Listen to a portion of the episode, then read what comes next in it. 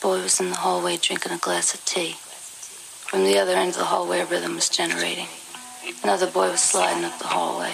His gold nerves merged perfectly. He merged perfectly with the hallway. He merged perfectly the mirror in the hallway. The boy looked at Johnny. Johnny wanted to run, but the movie kept moving as planned. The boy took Johnny. The boy, he pressed him against a locker. He drove it in, he drove it home, he drove it deep in Johnny. The boy disappeared. Johnny fell on his knees, started crashing his head against a locker. Started crashing his head against a locker. Started laughing hysterically when suddenly around.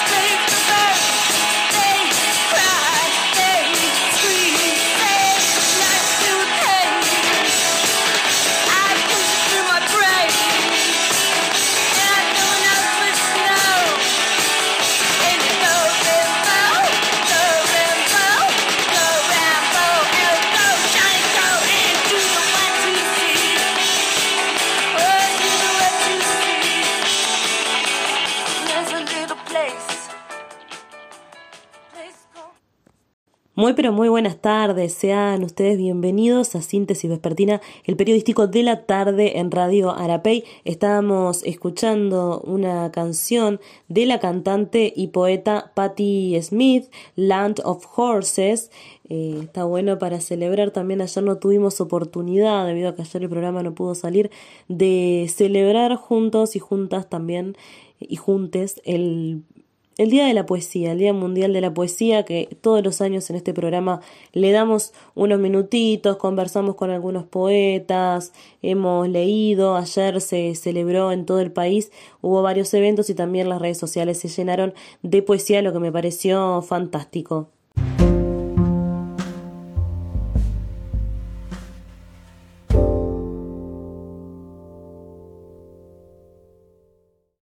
Les quiero comentar que autoridades de los Ministerios de Economía y Finanzas y de Trabajo y Seguridad Social junto a jerarcas de la Oficina de Planeamiento y Presupuesto, informan ante la Comisión Especial que trata la reforma jubilatoria las modificaciones que acordaron ayer a la tarde junto a la coalición multicolor. Se espera que tras la comparecencia ante la comisión, la ministra Azucena Arbeleche y su colega Pablo Mieres den cuenta de los cambios al proyecto que está a estudios en diputados, donde Cabildo Abierto advirtió que no contemplar sus reclamos no lo apoyaría. Según informó en su cuenta de Twitter el diputado blanco Juan Martín Rodríguez, por el momento las autoridades dieron cuenta de una oncena de modificaciones, aunque se espera que sean algunas más. Por un lado, habrá cambios en las pensiones de sobrevivencia, donde se asimilará la propuesta al régimen actual, por otro cambios en las pensiones de viudez, donde se reducirá la cantidad de años de matrimonio considerando años de concubinato.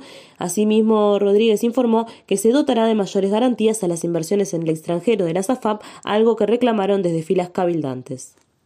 Astesiano fue trasladado a la cárcel de Florida, una de las más privilegiadas del sistema carcelario. El Instituto Nacional de Rehabilitación explicó que fue por razones de seguridad y de rehabilitación y que en su pasaje anterior por ahí fue valorado de buena manera, tanto en su conducta como en el acceso a actividades laborales. Cuando fue imputado, Alejandro Astesiano, ex jefe de la custodia presidencial de Luis Lacalle Pou, fue trasladado a la unidad 19 Florida, cárcel considerada de privilegio dentro del sistema penitenciario. En la audiencia de formalización de septiembre de 2022, solicitó no ser privado de libertad en la misma unidad en la que están dos personas que robaron a su hijo en julio de este año, ya que él se presentó en el lugar donde estaban esas personas y lo tirotearon. La policía los detuvo luego de que le dispararan. Luego, por una cuestión de cercanía ante la necesidad de que sea trasladado varias veces en el marco del proceso judicial, fue derivado a la unidad 1, Punta de Rieles. Luis Alberto Eber, ministro del Interior, dijo que era más conveniente que esté en esta cárcel de Montevideo. Tras ser condenado mediante un acuerdo abreviado alcanzado por la fiscal de fragancia de doceavo turno, Gabriela Fossati, a cuatro años y medio de penitenciaría por asociación para delinquir, tráfico de influencias, revelación de secreto y conjunción del interés público público y privado, volvió a la unidad número uno de Punta de Rieles. Ahora se resolvió que Astesiano vuelva a ser trasladado a la unidad 19 en Florida. Desde el Instituto Nacional de Rehabilitación informaron que la Junta Nacional de Traslados resolvió el traslado de Astesiano a cumplir la pena a unidad 19 por razones de seguridad y de rehabilitación. La unidad 19 tiene las condiciones adecuadas para cumplir con ambas condiciones, habiéndose tenido en cuenta también que su anterior paso fue valorado de buena buena manera, tanto en su conducta como en el acceso a actividades laborales, indicaron. Cuando las personas privadas de libertad trabajan, pueden acceder al derecho a la redención de pena, que descuenta un día de pena cada dos días de trabajo. Estimadísima audiencia, vamos a tener una entrevista con Gonzalo Rodríguez Galvanici, eh, presidente de la Junta Departamental de Salto. Bienvenido, Gonzalo, nuevamente al programa. Un gusto tenerte. Eh, bueno, muchas gracias, Vero, y bueno, un saludo a toda la audiencia. Este, es un gusto siempre estar en, tu programa. Para nosotros también es un gusto. Contame un poco la Junta Departamental en torno a qué temas viene trabajando, qué actividades tiene por delante, pero sobre todo, cuáles te parece que son los desafíos para, para este año también, ¿no? O sea, qué, qué, cosas quedaron pendientes del eh, año pasado, qué cosas nuevas tienen ganas de llevar adelante. Bueno, este, haciendo una pequeña evaluación de los siete meses o ocho que van pasando, este, hemos tenido montones de logros eh, a la interna de la Junta y afuera. Eh, se ha logrado sacar la Junta a la calle, le he logrado sesionar en distintos barrios, eh, más la última sesión que ordinaria que tuvo la Junta fue en el Club Nacional de Fútbol, donde se les permitió a las instituciones del barrio tener su palabra, o sea, decir sus reclamos, hablar sobre las carencias que tiene el barrio, este, y que toca a montones de, instituciones, no solo a la Intendencia Municipal, sino también al Ministerio Interior, ANEP, etcétera, etcétera, hay una cantidad de instituciones. Nosotros con ese... disculpame que te haga un paréntesis, pero ¿qué planteos les llevaron, así alguno que te acuerdes concretamente en relación a las necesidades de las personas? Eh, bueno, eh, nosotros lo hicimos primero institucionalmente porque pensábamos que las instituciones abarcaban mucho más que los problemas individuales, o sea, manejamos las instituciones, fueron siete instituciones que hablaron, primero habló la Comisión Vecinal del Barrio, donde hizo un planteo sobre las columnas, eh, la cantidad de columnas que hay en el barrio y muchas innecesarias, donde se le solicitaba a UTE, a la Intendencia y a las empresas de cable privado que había montones de columnas que estaban eran innecesarias y que se le pedía que las retiraran porque era un obstáculo para el peatón y para la gente con dificultad para, para trasladarse. Eso fue la comisión vecinal. Eh, después habló el Jardín 103 y, que a su vez hablaba por la escuela, donde hizo reclamos al municipio en la parte de este, sobre todo tránsito, las velocidades y los semáforos que están en la esquina de Julio Delgado y Avenida Barbieri, que tuvieran, giraran para, para todos lados, porque tiene solamente permitido algunos cruces y otros no, y muchas veces eh, motonetistas, incluso automóviles, doblan sin tener la preferencia y, puede provocar un accidente habiendo escuelas y colegios tan cerca. Después habló el liceo, el liceo 2, que habló de la seguridad, esa, ese tema va a ir directamente al Ministerio del Interior, que es responsable directo de la seguridad a la salida de los liceos. Este, y habló de la iluminación, que eso sí es un tema de la Intendencia, y que mm, este, afecta a la parte de, del alumbrado público. Eh, después habló la murga punticoma sobre el, apoyo que necesita por parte de la gente de cultura, de la Intendencia, de hacer más promocional más en Camaval. Eh, lo estoy diciendo a grandes rasgos, ¿verdad? Sí, sí, pero yo veo un montón de, de, planteos de diferentes cosas que, que, tienen que ver con necesidades concretas de la ciudadanía, que, está bueno que tengan un espacio donde la puedan volcar. Me parece que es algo que nutre también la, la democracia, ¿no? Después habló el Club Fénix, que hizo tres planteos, este, algunos para, para el nivel local y otros para el nivel nacional. Este, después hizo un planteo Salto Rowing Club Rowing Salto Rowing Club, este, y después en el Club Nacional de Fútbol, este, sobre distintos también planteamientos de, de, lo que está pasando en el barrio. Eh, y yo creo que lo que yo invoqué cuando asumí que era darle voz a los sin voz, eh, yo creo que se está logrando con, con ese tipo de, de actividades. El objetivo es que los que realmente viven en el barrio traigan, traigan su voz y sus quejas Ahora nosotros vamos a hacer un, expediente de cada una de las cosas y los vamos a llevar los que son de la Intendencia a la Intendencia y a los distintos entes y los organismos específicos para que tengan eh, la voz de, la gente de ese barrio, ¿verdad? Entonces, de eh, manera digo, por supuesto que eh, algunas cosas que se quieren hacer en el barrio o, que quieren los vecinos llevan dinero, ¿no? Que por ahí el presupuesto participativo es una buena iniciativa para eso, pero de repente hay otras que son solamente hacer una gestión, ¿no? O algo que, bueno, es imposible estar en todos Exactamente. Exactamente, es lo que yo llamo la democracia plena porque es donde el ciudadano ejerce su, su voz. Luego, luego de, eso se realizó un, homenaje a Rubén Papinosioca, un ex edil y un gestor cultural, como lo llamo yo, un artista popular nuestro, eh, muy conocido y muy famoso aquí en Salto. Eh, se le hizo un homenaje y un reconocimiento que estuvo muy, muy emotivo. Fue su familia, la Murga Puticoma, la cual fue él fue fundador, y el Club Nacional de Fútbol, que fue su casa porque él tenía su cantina allí, vivió muchísimos años ahí adentro. Este, y bueno, luego los temas que, que involucran siempre a la Junta, eh, se le concedió a, una, a la cooperativa de, mm, del sindicato de la carne este, una, un comodato por X cantidad de años para que ellos tuvieran un local, donde ellos ahí van a abrir un centro CAIF y guardería para los hijos de los funcionarios de la carne y aquellas familias menos pudientes no tienen este otro lugar donde llevarlos.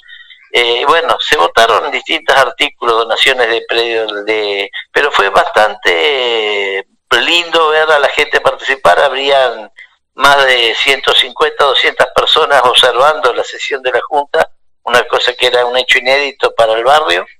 Este, bueno, con eso fue un, éxito realmente llevar, llevar ahí al, a la, al Club Nacional de Fútbol la sesión de la Junta. Eso fue lo último que hicimos. Este, y lo que viene por delante es el 12 de ahora de abril, el miércoles 12 de abril va a haber una sesión extraordinaria donde vamos a declarar de interés departamental a la Junta, al Liceo número 1, al IPOL, en sus 150 años, y lo vamos a hacer la sesión dentro del Liceo IPOL, donde van a haber distintas autoridades que hablen sobre la historia del Liceo IPOL. Un liceo que fue por varios lugares, puntos de la ciudad, hasta que se afincó en el local que tienen hoy. Bueno, vamos a hacer la sesión abierta ahí para todo público. Este, y luego en el mes de abril, eh, finalizando el mes de abril, va a funcionar aquí en Salto la mesa permanente de los ediles, donde vienen ediles de todas partes del Uruguay, representantes de, las, de todos los ediles, vienen alrededor de 120 ediles con sus respectivos choferes y están viernes, sábado y domingo aquí en la ciudad, va a haber un movimiento bastante intenso eh, donde la mesa permanente funcionan 13 comisiones en esa mesa permanente, se reúnen una vez al mes, una vez en cada departamento, eh, esta vez le toca Salto en abril, y, bueno, esperemos estar a la altura de, de recibirlos como, como se merecen y darle y brindarle las comodidades y todo lo que necesita para que lo que se llama como, no es un congreso, pero es como si fuera un congreso de diles, este, funcione adecuadamente, ¿verdad? Eso por ahora. perfecto. Eh, decime, decime. Te voy a contar también este, otros de los grandes logros que estamos teniendo y estamos muy contentos de, de lo que estamos haciendo. Estamos haciendo una serie de reformas aquí en la Junta Departamental.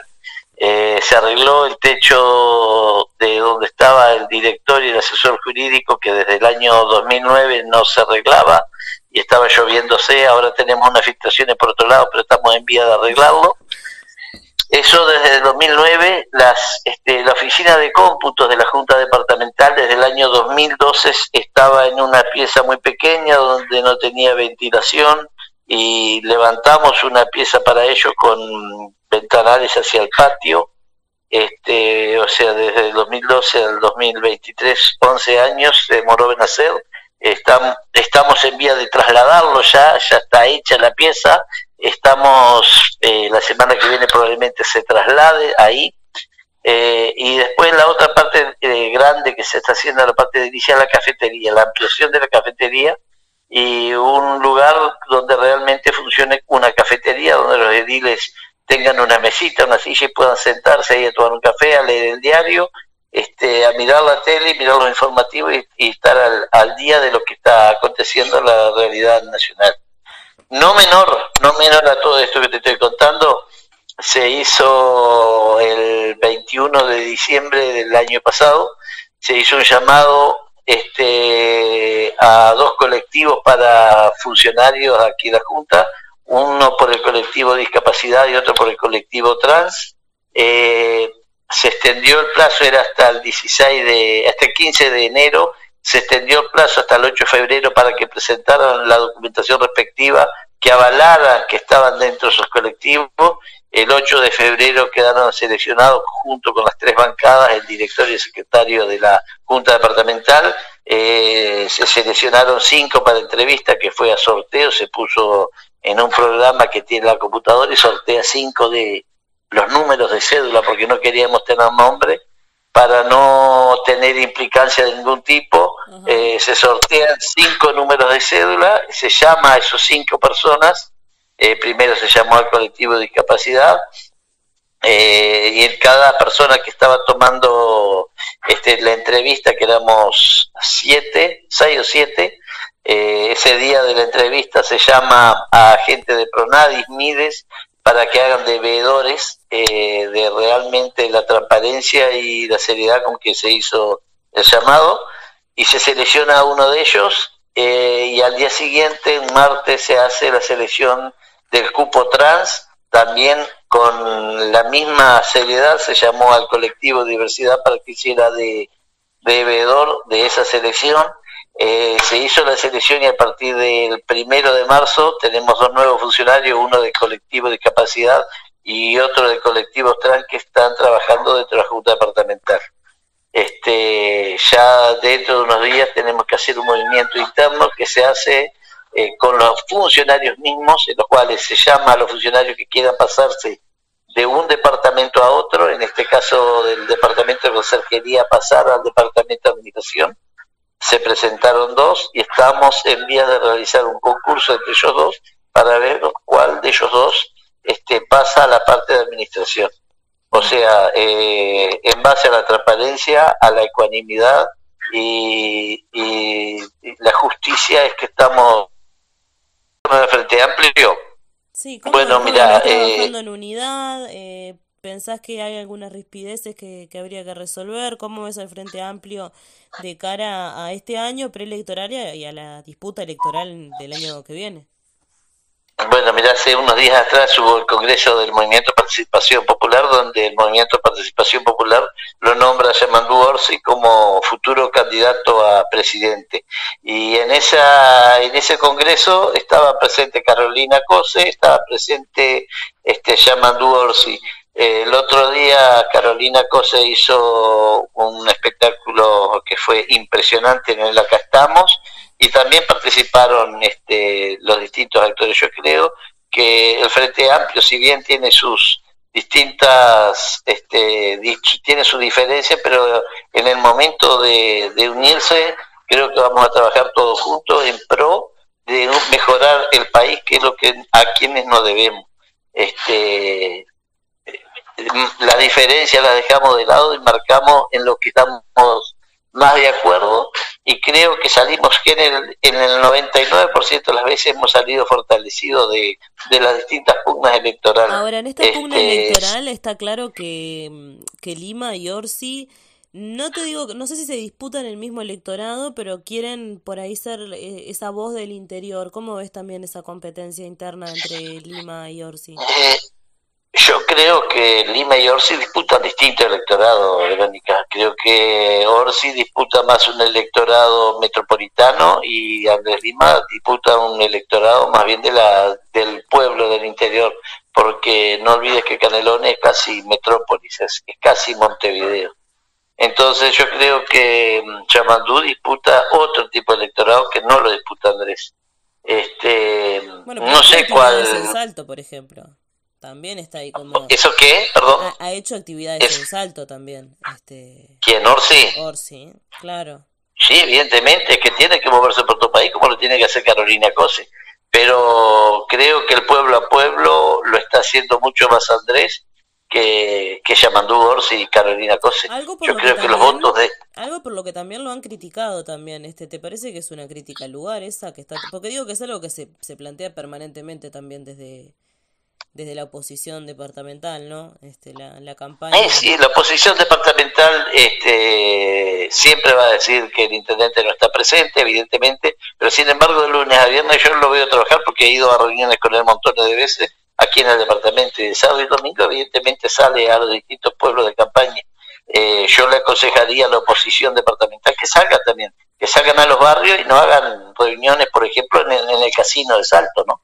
Que este, se encierran en cuatro paredes en el centro de la ciudad y se olvidan de los barrios. Por algo estamos como estamos, por algo el Frente Amplio en los barrios gana y, y pierden el centro. Bueno, que, que se sigan ocupando el centro, que nosotros vamos a seguir teniendo la mayoría. ¿Cómo ves el Frente Amplio para la disputa en las elecciones siguientes? ¿Pensás que tiene grandes posibilidades de ganar o va a estar más complicado? Este, eh, a nivel nacional te diría que ya lo dijo el presidente de la República. Ustedes quieren que nosotros votemos esto para que no les quede a ustedes votar la reforma de seguridad social. Eh, es una forma de también haber entregado ya al gobierno. Me parece que hasta él sabe que ganamos la próxima a nivel nacional. Este, simplemente no lo dice porque perdería demasiado electorado. Y a nivel departamental estoy convencido que, se gana. Salto vuelve a ser un gobierno frente amplista por tercera vez. No me pregunte quién va a ser el intendente, que saque más votos, evidentemente. Este, pero Salto, el Partido Colorado ha perdido muchísimos votantes en, en esta estos últimos tiempos y esos votantes han venido al Frente Amplio porque los vemos militando junto con nosotros. Este, yo los veo a diario militar junto con nosotros, entonces este creo que Frente Amplio vuelve a repetir aquí en Salto y a nivel nacional también, este, a nivel nacional estoy convencido que se gana y a nivel de Salto hay que dar pelea, pero creo que también ganamos en, Salto la próxima elección. Ahora, en Salto parece que sigue estando sobre el tablero los nombres eh, a, la, a la Intendencia, digo, ¿no? De Carlos Albizu y de Germán Coutinho. ¿Te parece que deberían repetir esa, esa intención de ser intendentes o deberían darle lugar a, a otras personas? ¿Cómo los ves como candidatos? Este, yo creo que son los únicos dos candidatos visibles. El Partido Colorado no tiene un candidato este, visible fuera de Germán Coutinho, si bien Germán Coutinho prácticamente no está en Salto. Eh, él sigue hablando de que va a ser el intendente de Salto, pero no vive más en Salto ya hace mucho tiempo, ya no tiene este, nada que ver con Salto, ya ha vendido hasta sus casas, etcétera, etcétera. Y bueno, y, a Carlos Alvillo sí este, vive en Salto y todo, pero eh, es el otro candidato fuerte. yo creo que hay que ver si ellos logran formar una coalición. Eh, este, la veo muy difícil para que logren porque cada uno tiene sus intereses y, sus personalismos. Imagínate vos que vino Germán Coutinho, se saca una foto con Carlos Alviso y dice acá está la coalición dejando afuera al resto del Partido Colorado, ninguneando al resto del Partido Colorado, porque eh, salieron los mismos colorados a decir eso. Este, y, los blancos también este, han dejado, se ha perdido la línea, aquella línea histórica que tenía el Partido Nacional con de, Alianza Nacional, la gente, los julesonistas, este, los han dejado de lado y, a veces eso tiene su costo político a la larga, ¿verdad? Eh, clarísimo. ¿Qué pasa con Cabildo Abierto eh, y la formación de la coalición también, no? O sea, eh, todavía no, o sea, no, se ha planteado nada, parece ser. O sea, porque si es una coalición como está dada en el gobierno actual, no tendría que integrar solamente al Partido Colorado y al Partido Nacional, no tendría que, que integrar a Cabildo Abierto para competir contra el Frente Amplio en Cabildo Abierto salió Cecilia Aguiluz al día siguiente de la, foto esa a decir que a ellos nadie le había avisado, este, que no veían una coalición con, dos líderes políticos nada más, este, pero también Cabildo Abierto, y soy muy atrevido en decir todo esto, y, pero no me, no importa que me tilden de, de atrevido, pero Cabildo Abierto tiene también sus líneas ideológicas y filosóficas dentro de Cabildo Abierto, tiene una línea que va por el lado de Albernaz y otro lado por Cecilia Aguiluz, y bueno, tendrán que definir a la interna de ellos quién, quién es el que va a representar Cabildo Abierto aquí en Salto. Y a nivel nacional, Cabildo Abierto cada vez más se está separando de las propuestas que tiene el Partido Nacional. Eh, si mirás eh, macro, en, forma macro, eh, la, la coalición es el Partido Nacional y tres o cuatro grupos de políticos que obedecen lo que dice el Partido Nacional. El Cabildo Abierto hizo una serie de propuestas ahora para la para esto de la, parte de, del de, ¿cómo es? del eh, ah, bueno de lo del que van a, cambiar la este, lo de previsión social y la jubilación las jubilaciones y sin embargo no se le dio corte hoy Manini salió a decir que que en vez de estar más cerca están cada vez más lejos de lo que ellos habían planteado, los 12 puntos que plantea este Cabildo Abierto o este Partido Nacional. Más temprano eso en el programa. ¿Eh? Que lo estábamos comentando hace un ratito nada más en el programa, la, la, postura, digamos, de Cabildo Abierto frente a la reforma de la seguridad social y si y lo que plantearon, si se está teniendo en cuenta o no, realmente, ¿no? Exactamente, eso lo planteó Manini Río. Este, la reforma de la seguridad social está cada vez más lejos, están cada vez más lejos en una cantidad de planteamientos sobre la parte agronómica. Entonces, eh, en vez de verlo cada vez más cerca, probablemente el planteo sea ganarle Frente Amplio. El único planteo que tienen en común es ganarle Frente Amplio, pero no armas un partido, un grupo político, una coalición política sustentado en derrotar al otro. Tiene que armarlo en base a a, pensamientos y, trabajo, no, no es en base a, a derrotar al otro porque creo que no te lleva a nada, no te conduce a nada. Ahí está, perfecto. Eh, Gonzalo, entonces, eh, comentarle a la gente que la próxima sesión va a ser eh, en el Liceo Ipol y va a haber un homenaje que se va a realizar allí por el cumpleaños número 150 de la institución. ¿En qué va a consistir esta actividad? ¿Cuál es el cronograma? Eh, bueno, el, eh, la sesión homenaje por parte de la Junta Departamental va a ser el 12 de abril, si bien los 150 años del Liceo Por son en noviembre, pero van a ser como el arranque de estos festejos de los 150 años al ser declarado interés departamental. Eh, van a haber eh, eh, se va a declarar allí mismo la sesión de interés departamental, lo van a votar los ediles, y también van a hacer uso de la palabra distintos ediles que han pasado por liceo contando sus vivencias y su historia. Y creo que van a haber algunos invitados desde el acervo cultural, político y deportivo del departamento que han pasado y han dejado la huella en, en, ese liceo, ¿verdad?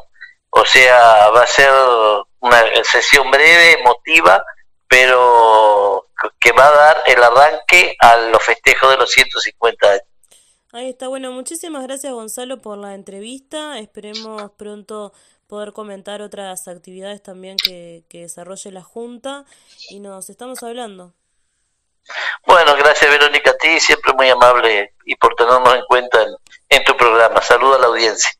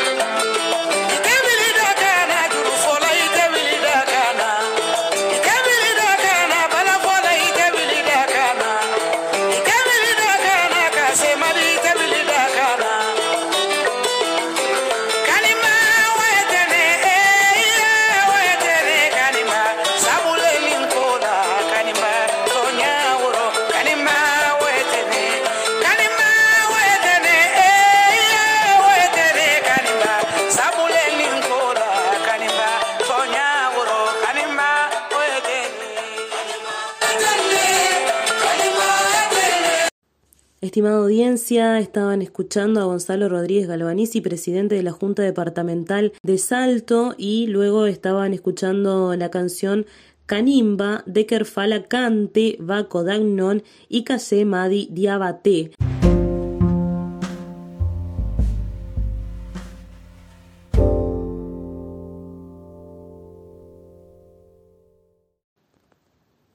Les quiero contar que la Comisión de Constitución y Legislación del Senado aprobó el martes pasado, con cinco votos contra cuatro, la promoción de un juicio político a la intendenta de Montevideo, Carolina Cose. Esto lo informó el observador y lo confirmó Montevideo Portal con el senador del Frente Amplio, Enrique Rubio.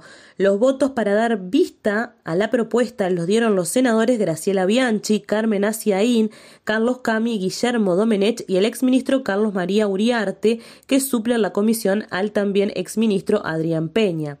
En rechazo por parte del Frente Amplio votaron en contra Charles Carrera, Lilian Quechichiana, Enrique Rubio y José Carlos Maía. La resolución tomada por los legisladores fue en respuesta a una solicitud formal realizada en octubre de 2022 por los ediles de Montevideo del Partido Nacional y del Partido Colorado. Los curules justificaron impulsar el recurso por entender que la jerarca no compareció ante la Junta Departamental de Montevideo en varias ocasiones. Rubio explicó a Montevideo Portal que a partir de lo votado, ahora COSE deberá hacer los descargos pertinentes, ya sea por escrito o de forma personal, en un plazo de 10 días. Tras lo ocurrido que Chechean escribió en su cuenta de Twitter, el Partido Colorado, Cabildo Abierto y el Partido Nacional iniciaron el proceso de juicio político a la intendenta de Montevideo y en el Senado. El Frente Amplio argumentó lo improcedente de los motivos esgrimidos y votó negativamente. Igualmente, no hay dos tercios de votos para aprobarlo. Bianchi, en tanto, dijo a El Observador que nadie se expidió sobre el fondo del asunto, pero había que darle vista. Por su parte, Rubio consideró un diálogo con Montevideo Portal que lo aprobado por los senadores del oficialismo se enmarca en una ofensiva conservadora que se manifiesta en todos los planos. También Maía criticó lo votado por la coalición multicolor y al igual que Lo trató de improcedente.